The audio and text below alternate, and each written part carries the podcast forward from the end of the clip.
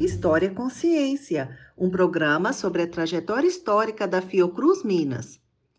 Desde a década de 1950, o Instituto René Rachou produz pesquisas sobre diversas doenças endêmicas.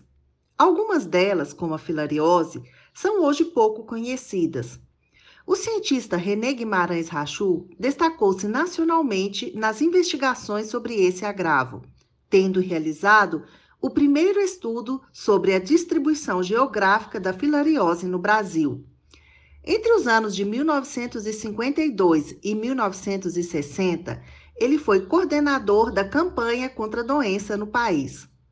Em 1956, quando era diretor do Centro de Pesquisas de Belo Horizonte, Rachu ministrou curso sobre filariose para profissionais da saúde. Milton Moura Lima, outro pesquisador do centro, atuou como assistente do curso. Lima foi chefe do Laboratório de Entomologia Médica da instituição, responsável pelo estudo dos insetos transmissores de doenças ao homem, e que, ao longo de décadas, promoveu pesquisas sobre a relação parasita-vetor na leishmaniose, malária e filariose. Os dois cientistas publicaram trabalhos conjuntos sobre a doença, envolvendo ciclo evolutivo do mosquito, transmissão, teste de inseticidas e inquérito epidemiológico da filariose em estados brasileiros. Mas o que é a filariose linfática?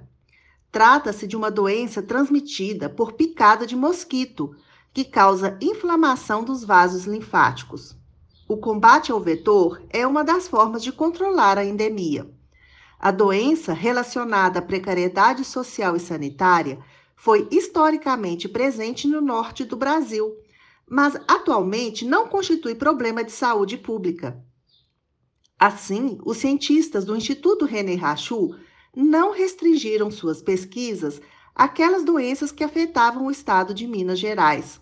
Eles também produziram estudos sobre agravos que incidiam em outras regiões do Brasil, como a filariose, auxiliando órgãos nacionais de saúde pública no combate a várias patologias.